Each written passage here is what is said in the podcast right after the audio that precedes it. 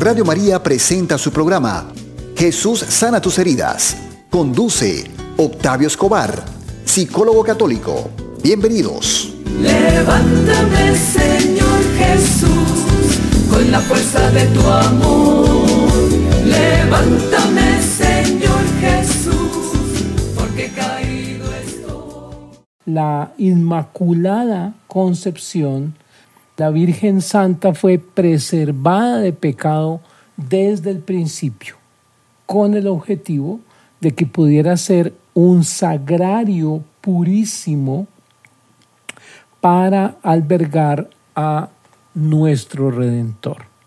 Solamente podía ser ella la escogida. Entonces ella es escogida para lograr alguien puro. Lo que encontramos nosotros es algo maravilloso y es una criatura que Dios escoge con el objetivo de llegar a la tierra. Pidamos la gracia de que la Virgen Santa nos esté escuchando y esté en la vida de cada uno de nosotros haciendo el papel que ella vino a hacer, guiarnos hacia Jesús. Esa es la idea que tenemos que trabajar esta noche. Cómo a través de la intercesión de la Virgen María, a través de, de ser ella esa maravillosa intermediadora, como la han llamado los teólogos, el acueducto de la gracia, cómo la Virgen Santa nos ayuda a llegar a Jesús. Y esa es la tarea de ella.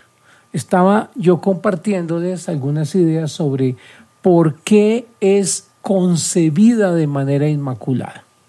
Y vamos a hablar desde el punto de vista de que yo manejo, que es el punto de vista de la psicología, para poder entender el pecado original. Todos nosotros heredamos traumas.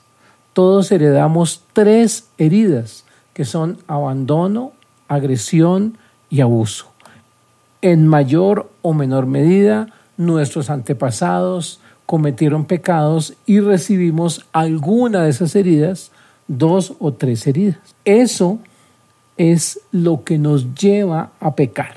A todos menos a una persona en la creación. Todos, partiendo de esas heridas, llegamos a pecar. Si yo fui abandonado, voy a tener un problema con mi dignidad y entonces voy a establecer relaciones afectivas malas. Si fui abusado o abusada sexualmente, voy a tener problemas y tal vez voy a tener dificultades en la castidad puede que sea agresivo si yo fui agredido, o que me haga daño, que me maltrate, que consuma drogas, etc. Es decir, la raíz de los pecados es ese pecado original que desde la psicología se, se traduce en heridas emocionales no sanadas. Creo que de eso hemos hablado en diferentes grupos y hemos compartido esas ideas. Nosotros estamos aquí para sanar estas heridas para poder cumplir la misión que Dios nos tiene. Pero cuando Dios viene a la tierra, no puede llegar a un vientre contaminado por ningún tipo de pecado ni de trauma. Es lógico que Dios llega a un sagrario absolutamente puro. Llega a un vientre, a una mujer que no le transmita ningún tipo de trauma ni de herida que lo lleve a pecar. Dios necesita una mujer sin heridas emocionales. Dios necesita preservar a esa criatura escogida con toda la pureza, con toda la gracia, por eso dice, llena de gracia para poder comprender la clave de la redención. Un Dios que se hace hombre necesita llegar a un vientre puro y perfecto sin heridas ni traumas. La Virgen María fue preservada de las heridas de abandono, de agresión y de abuso sexual desde el momento de la misma concepción. Eso quiere decir la Inmaculada Concepción de la Virgen María, que la Virgen no tuvo a lo largo de toda su vida ningún pecado porque no había ninguna raíz de pecado. El pecado original nunca la tocó. Los traumas transmitidos desde el embarazo, desde la concepción, nunca la tocaron, porque de otra manera Dios no habría podido llegar a un vientre con pecado, con heridas y con dolores.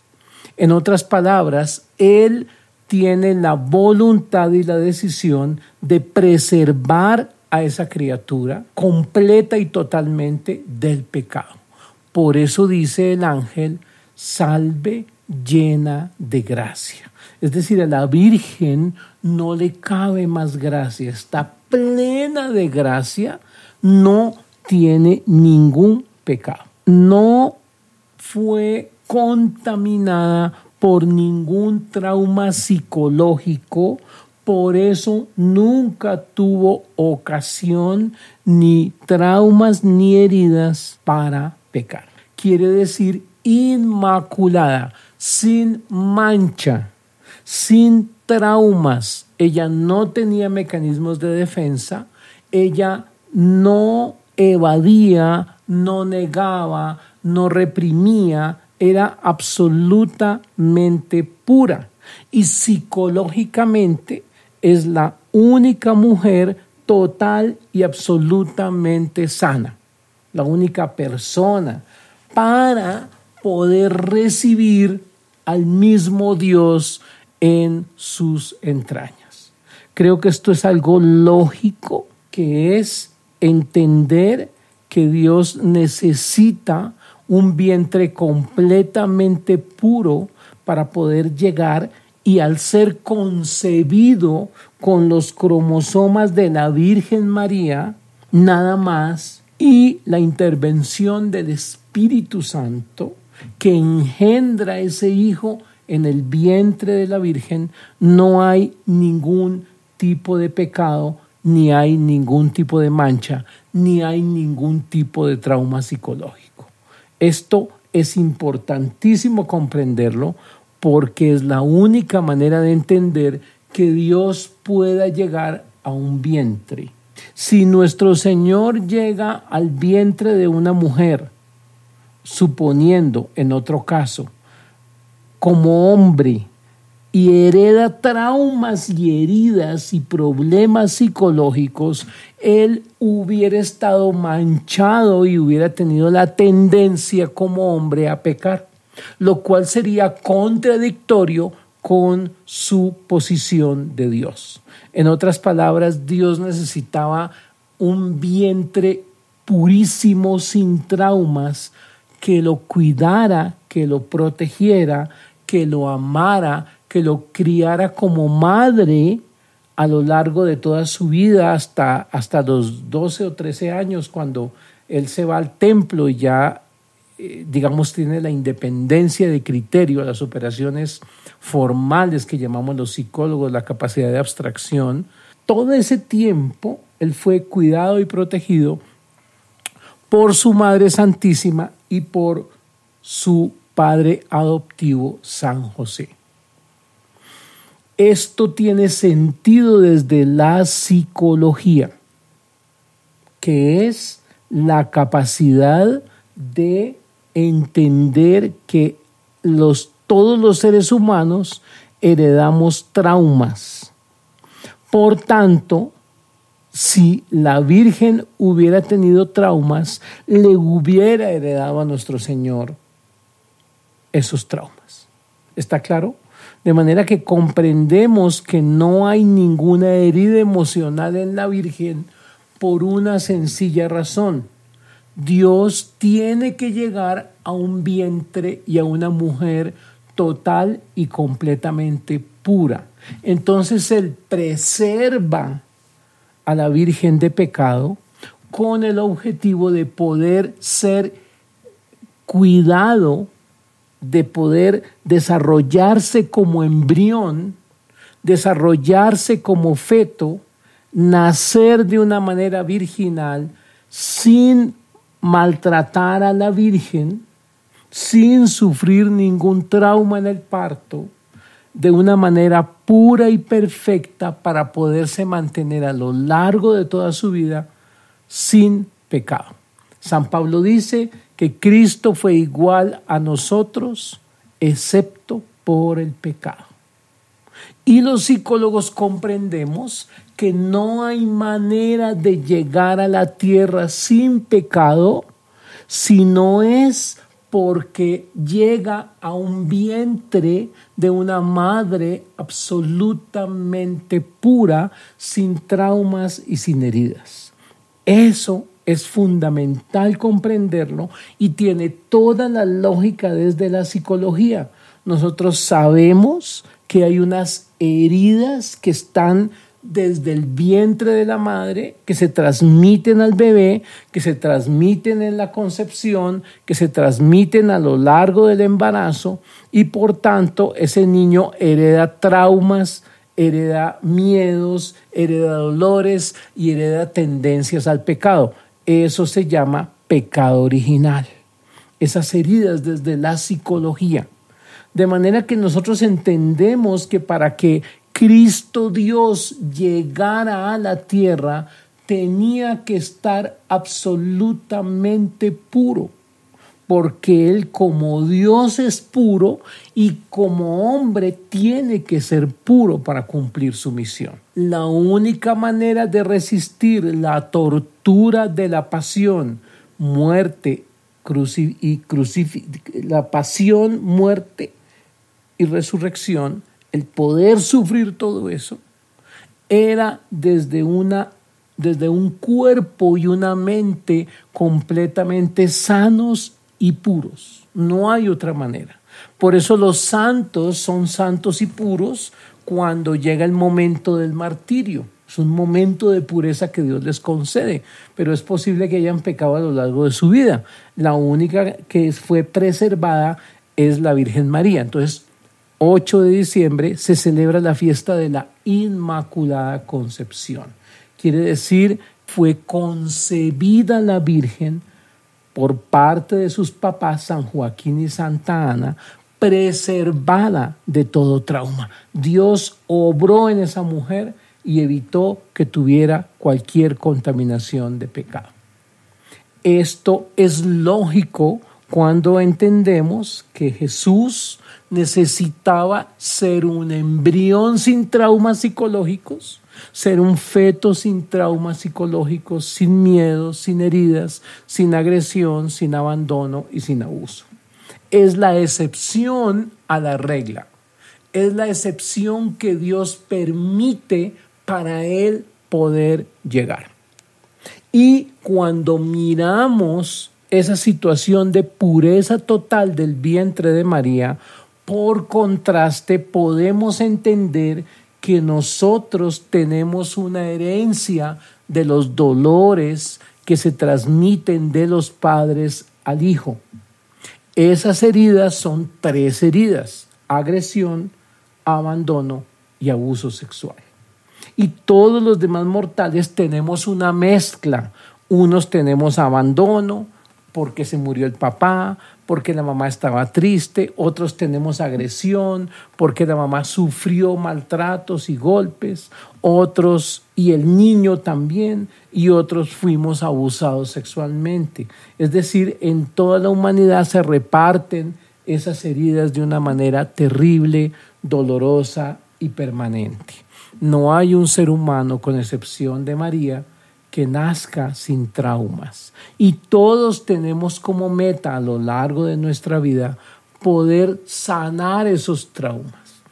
Entonces, cuando miramos a la Virgen María Inmaculada, tenemos el modelo de mujer sana, sin traumas, pura, que nos ayuda a encontrar la sanación de nuestras heridas. Para nosotros poder sanar estas heridas de abandono, de agresión y de abuso, tenemos que confiar en la guía maternal de la Virgen María. La Virgen sufrió de una manera inmarcesible, de una manera infinita, porque ella no tenía mecanismos de defensa. Ella no tenía cómo poder evitar sentir todo el dolor. Ella sentía el dolor en vivo y en directo, pleno y total. En otras palabras, sufrió de la misma manera que sufrió nuestro Señor, porque ella tuvo que enfrentar en su alma, en su mente y en su corazón todo el dolor de la pasión. Y son siete dolores que recoge la tradición, que recoge el Evangelio. El primer dolor es cuando eh, el profeta Simeón le dice a la Virgen que ella está destinada a sufrir por culpa de lo que su hijo va a hacer, de la misión de su hijo, que una espada de dolor atravesará su corazón. El segundo dolor es cuando ella tiene que salir en medio de la noche huyendo a Egipto con su esposo, Casto San José, padre adoptivo de Jesús, como si fueran ladrones en medio de la noche. El tercer dolor es cuando el hijo se le pierde, cuando se extravía en Jerusalén, él se va sin decir nada para el templo, ya tiene operaciones formales, ya tiene el pensamiento adulto y el niño toma la decisión de quedarse predicando en el templo y se le pierde a los padres y la madre sufre durante tres días sin su hijo. El cuarto dolor es cuando ella lo encuentra en la vía dolorosa, coronado de espinas, herido, maltratado, como el peor de los criminales y lo ve desbaratado completamente cargando la cruz. El quinto dolor es cuando ella lo acompaña en la cruz y lo ve morir y siente su muerte impotente al lado de la cruz. El siguiente dolor es cuando ella recibe el cadáver de su hijo en sus brazos. Y el último dolor es cuando ella lo entierra cuando lo sepulta y se queda sola. Ese sufrimiento de la Virgen es la correspondencia a su absoluta entrega y pureza. Ella se entrega al Señor como una esclava y se entrega con total conocimiento de lo que tenía que pasar y acepta esa tortura y ese gozo de recibir a nuestro Señor de criarlo, de cuidarlo y de acompañarlo en su muerte, y es la mártir que está al lado del mártir. Todo se origina desde el momento en que ella es concebida. Celebramos pues ese momento perfecto y puro en que ella es concebida por sus padres y Dios decide preservarla completamente del pecado. Entonces se imaginan cuál sería la pureza de los padres de la Virgen María, cuál sería la claridad de esa concepción, cuál sería la oración de este hombre y de esta mujer que concibieron a Nuestra Señora de una manera pura y cómo sería la intervención poderosa de nuestro Señor que evita completamente que la Virgen tenga cualquier tipo de pecado. Esto es muy importante y es necesario comprenderlo para poder manejar el modelo de María como madre. Y eso es lo bello, lo interesante que nosotros tenemos que captar. Esa es la fiesta de la Inmaculada Concepción, que se celebra en todos los países, en todo el mundo, este 8 de diciembre. Ella entiende nuestro dolor porque ella sufrió. La Madre María es nuestra Madre espiritual, es decir, ella es la que nos lleva hacia Jesús. Qué hermosura, lástima que cada día haya gente que crea menos en ese momento tan maravilloso de la concepción. Pero es lógico que ya haya sido preservada de pecado. ¿Cómo puede entendernos ella, nosotros pecadores? Ella nos entiende porque sufrió igual que Cristo al lado de él. Como ella no tenía mecanismos de defensa ni podía evadirse de ese dolor, lo sufrió completo. ¿Para qué crees que la Virgen sufrió esos siete dolores tan terriblemente? ¿Cuál es la razón? ¿Será que Dios es sádico? No, ella sufre esos dolores para poder comprender la razón de los dolores de Cristo. ¿Y cuál es la razón de los dolores de Cristo? La redención. Cristo muere, sufre cada latigazo que le dan a él y que resuena en el corazón de María con todo el dolor. Es para redimirnos. Entonces la Virgen ora por nuestra redención. Desde el dolor de Cristo y del dolor de ella, ella nos entiende, nos entiende desde el dolor. Lo que ella nos dice es, miren el dolor tan terrible de mi hijo. Miren el dolor tan terrible de mi hijo. Hay una jaculatoria preciosa que dice, Madre misericordiosa, recuérdanos siempre los sufrimientos de tu Hijo Jesús. Madre misericordiosa, recuérdanos siempre los sufrimientos de tu Hijo Jesús. Cada látigo que recibió nuestro Señor es el empeño de Cristo en vernos cambiar su dolor es la sangre de los más íntimos caudales de tu alma. Y la Virgen está sufriendo ese dolor paralelamente al del Señor, porque ella no tiene manera de salirse de esa realidad. Ella está absolutamente sensible al dolor de su hijo, porque está además conectada íntimamente desde el vientre con su hijo. Es una sola psicología, están completamente unidos porque además los cromosomas de Jesús son únicamente los cromosomas de María. No hay cromosoma de hombre ahí, todos son los cromosomas de la Virgen y Dios hizo a ese hombre solo con los cromosomas de la Virgen. Es decir, hay una un parecido físico, un parecido psicológico y un parecido espiritual tremendo entre nuestro Señor y la Virgen María. Es sencillamente hermoso saber que tenemos una verdadera madre y modelo de mujer con la enorme capacidad de comprender nuestra humanidad. Creo que es el camino y desafío más de la vida consagrada. María es el modelo a seguir sin lugar a dudas cómo seguirle en medio de un mundo donde se ha desfigurado completamente la imagen de la mujer hasta tal punto de convertirla en objeto de placer, dice Angélica María. Bien, importante comprender que ella es un modelo para la mujer. Ella es el modelo de consagración, de pureza, de amor y algo muy importante, de dignidad. Si algo le enseña María a la mujer del siglo XXI es a ser digna, a entender que ella tiene que estar al pie de la cruz, que ella tiene que amar por encima de todo y tener esa capacidad de comprender nuestro dolor desde su dolor.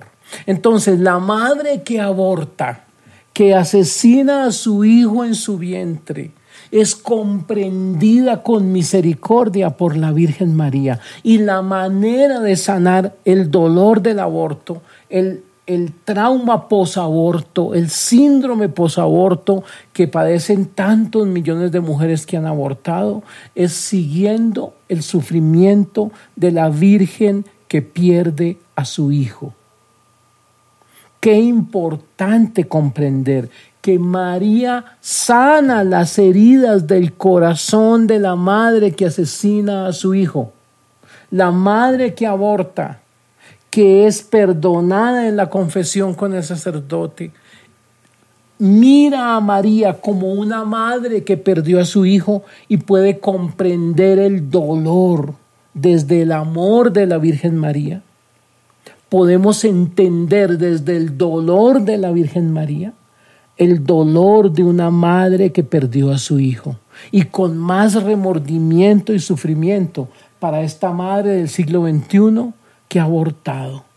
En Bogotá tenemos el dolor terrible de que en la víspera del Día de la Inmaculada, el gobierno de Bogotá inaugura un centro de abortos para llevar más bebés al matadero. Pidámosle al Señor que tenga misericordia, misericordia de tantas mujeres engañadas, a quienes se les dice que el aborto es sacarles un pedazo de carne, es la interrupción del embarazo y otro tipo de cosas.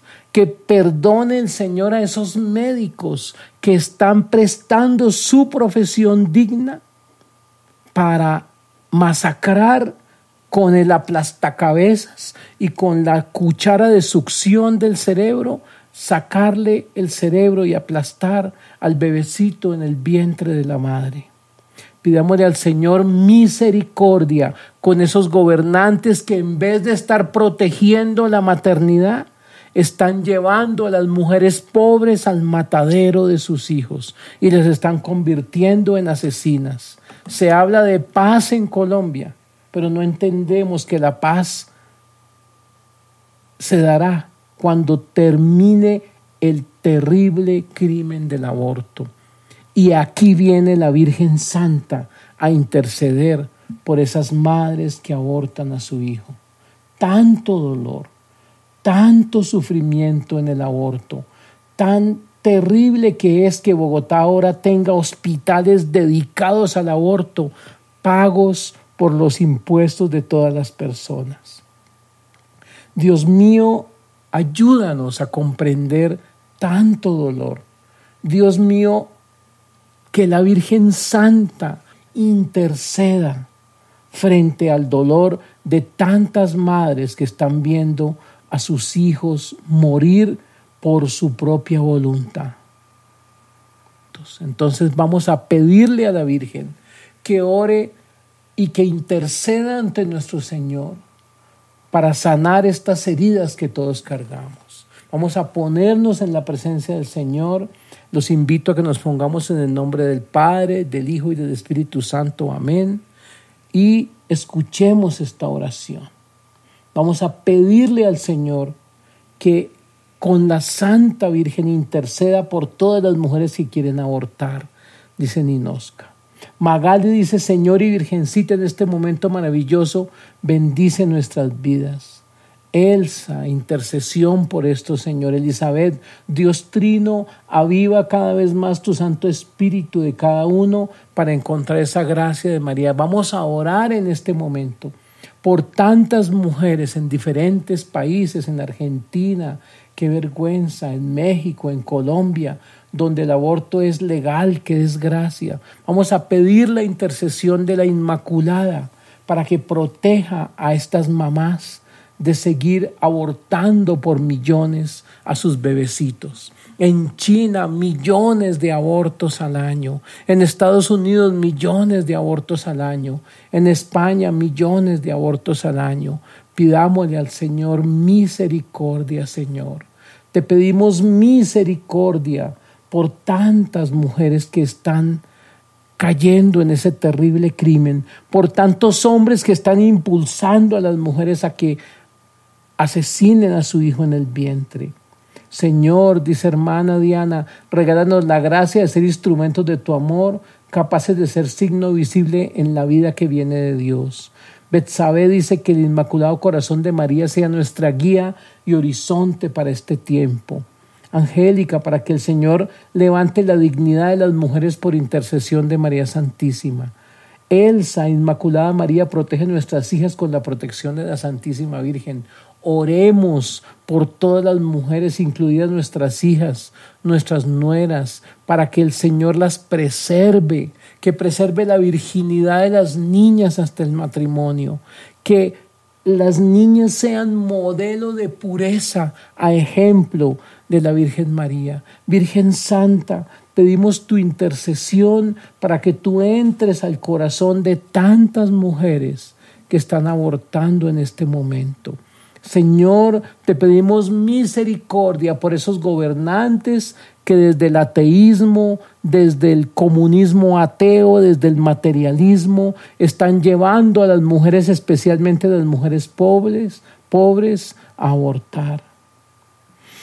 Adriana dice, ilumina a aquellas mamitas que están a punto de abortar para que recapaciten y den la luz a su futuro bebé sin la desesperanza de la maldad. Magali, deseo de corazón tener la perseverancia de rezar el Santo Rosario. Vamos a proponernos rezar el Santo Rosario todos los días, conseguir una grabación y escuchar esa grabación siguiendo cada uno de los misterios y las Ave Marías. Es una manera sencilla. Vamos a pedirle al Señor que interceda para que la mujer de hoy tenga más dignidad y no sea un objeto sexual, que su cuerpo sea simplemente un cementerio. Elizabeth dice, Señor, regálanos tu perdón para que los ojos espirituales se abran en los que aún no pueden ver a María como ese modelo perfecto de acabar con el mal a través del avivamiento del saludo del ángel. Te pedimos, Señor, que por el corazón de tu Santísima Madre nos concedan la gracia de ser mujeres portadoras y defensoras de la vida. ¡Qué belleza! Pidámosle al Señor que nos deje ser modelos de pureza, de dignidad, que nos ayude a defender la vida, las personas que estamos en estos países donde el aborto se está imponiendo, que seamos fuertes, beligerantes, que ayudemos a una madre a, dar a luz, que los padres que están solos, que tienen pocos hijos o no tienen hijos, busquen adoptar. Adriana, hay tres pasos indispensables para no perder el rumbo de la fe. Uno, el Santo Rosario. Dos, la Santa Misa. Tres, confesarse una o dos veces a la semana. Todo esto ayuda mucho. Vamos a, volver a repetir estas tres grandes pasos que nos está dando Adriana. Dice, uno, el Santo Rosario, dos, la Santa Misa y tres, confesarse una o dos veces a la semana. Todo esto ayuda mucho. Juliet nos dice, Inmaculada María, que todas las mujeres que están pensando en realizar un aborto, se arrepientan y no lo hagan, llénalas de fuerza y amor por sus hijos, quítales todo miedo de enfrentar la maternidad. Elsa habla de protección para mi hija con el manto de la Santísima Virgen. Angélica María, María, danos el valor de defender nuestra fe y de llevar a muchas mujeres hacia ti. Magali, por favor ayúdeme a orar para sacar mis miedos sobre la salud. Vamos a pedirle al Señor en este momento por Magali. Vamos a orar todos en este momento. Pidámosle al Señor por, por Magali España. También aquí me está llegando por, por Facebook la solicitud de Yanira Serrano porque su mamá tiene cáncer de tiroides para que oremos por la mamá de mi amiga Yanira Serrano de Medellín. Vamos a pedirle al Señor que nos ayude a sanar tantas heridas. Elizabeth, María, Madre de Dios y Madre nuestra, sigue llevando de la mano a cada padre de familia para que podamos educar a nuestros hijos con el amor y temor de Dios. Gracias Señor, te damos gracias por toda esta bendición, te damos gracias por toda esta este amor, para que podamos cada día ser mejores, para que podamos cada día estar más enfocados en la misión que Dios nos dio, en ser santos. Hermanos y hermanas, no tengamos miedo de imitar a la Virgen María, de ser santos como la Virgen María. Pidámosle al Señor en este momento que nos ayude y vamos a aprovechar este momento precioso para terminar nuestro grupo de oración rezando el Angelus. Yo les voy a decir, eh, voy, voy a iniciarlo. Dice María Eugenia, pido a Dios y la Virgen que no permitan que me aleje de ellos Elizabeth, amén. Magali, doy gracias por la divina misericordia de Dios, porque mis hijos están encaminados a la oración. En el nombre del Padre, del Hijo y del Espíritu Santo, amén. El ángel del Señor anunció a María, y todos repetimos y concibió por obra y gracia del Espíritu Santo.